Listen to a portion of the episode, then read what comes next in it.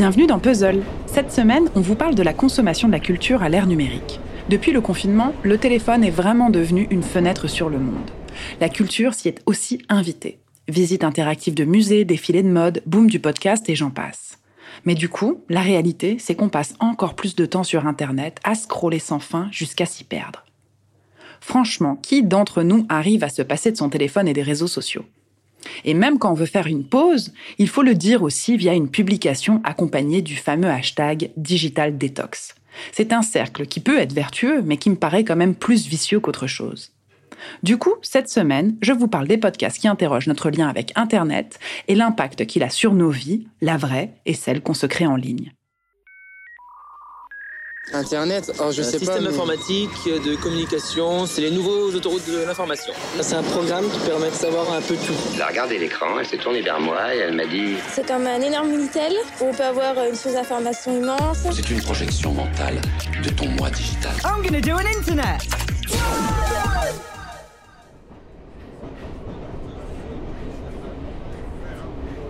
Je vais commencer par le génial documentaire d'Élodie Font, Double Vie, produit par Lina et réalisé par Charlène Noyou.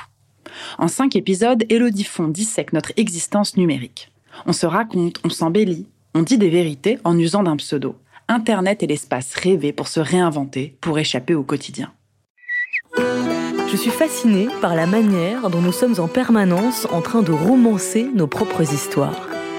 À quoi ressemblent nos identités dans le théâtre de nos vies numériques? Vous vous apprêtez à écouter Double Vie, une série de podcasts produite par Lina, à la rencontre d'Instagrammeurs professionnels, de trolls plus ou moins assumés, d'internautes sous pseudo pour mille raisons différentes. Et vous, où vous situez-vous sur les multiples scènes de nos vies numériques? On entend des personnalités nous raconter comment ça s'est passé pour eux quand le fossé entre la vraie vie et celle sur la toile se creuse à coups de retweets et de notifs. Comment du jour au presque lendemain, ton profil devient un défouloir à émotions plus ou moins cool. Dans les personnalités qu'Élodie Font interroge, il y a le compte de Dieu sur Twitter.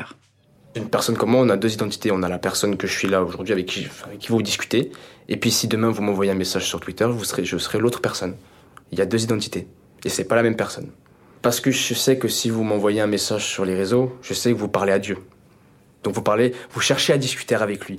Si on se voit dans la rue, vous parlez à l'autre personne, au jeune étudiant de 20 ans.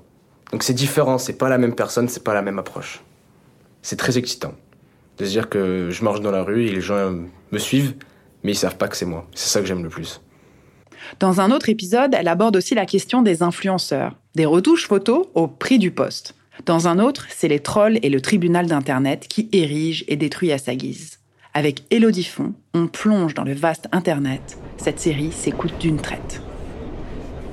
Sur les réseaux, on se raconte chacun à sa façon, chacun avec ses filtres. Et souvent on romance, on se met en scène. Faut que tout soit esthétiquement compatible avec l'idée qu'on se fait de nous-mêmes. Avec pour objectif, bien sûr, de renvoyer une image du bonheur. Mais la vraie vie, ce n'est pas ça. Dans la mini-série documentaire La mort en ligne diffusée dans Programme B pour Binge Audio, Lucie Ronfaux signe une série subtile en quatre épisodes sur le deuil à l'ère numérique. Aujourd'hui, quand on meurt, on ne laisse pas seulement son corps, mais aussi plein de données en ligne. Un compte Facebook, une boîte mail, une chaîne YouTube, des tweets, des photos sur Instagram. Les algorithmes des réseaux sociaux, ces programmes qui ordonnent automatiquement les contenus de nos fils d'actualité, peuvent devenir cruels. Souvent, les proches sont désemparés devant ces traces numériques. D'après une étude de l'université d'Oxford, en 2070, il y aura plus de morts que de vivants sur Facebook. Lucie Ronfaux nous raconte à travers plusieurs témoignages, accompagnés de paroles d'experts, comment vivre avec les fantômes d'Internet. Notre rôle, c'est vraiment de simplifier euh, la vie des familles et donc de gérer le maximum de choses pour. Philippe Méralbe est le PDG d'Advitam. Parce que, bah, heureusement d'ailleurs, on n'est pas confronté à un décès tous les deux jours. Euh, et donc, du coup, on ne sait pas forcément comment ça fonctionne. D'ailleurs, déjà, ce qui est possible de faire et comment ça fonctionne. Et donc, nous, notre rôle, c'est d'être facilitateur pour eux.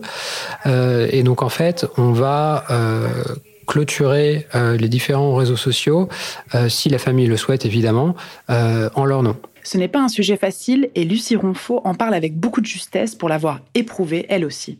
Elle commence la série en parlant de sa propre expérience du deuil lorsqu'elle a perdu sa mère. Vous pouvez retrouver les liens de ces podcasts dans la description de l'épisode et demain, Julien Bordier vous parle de l'impact de TikTok sur l'industrie musicale. Bonne journée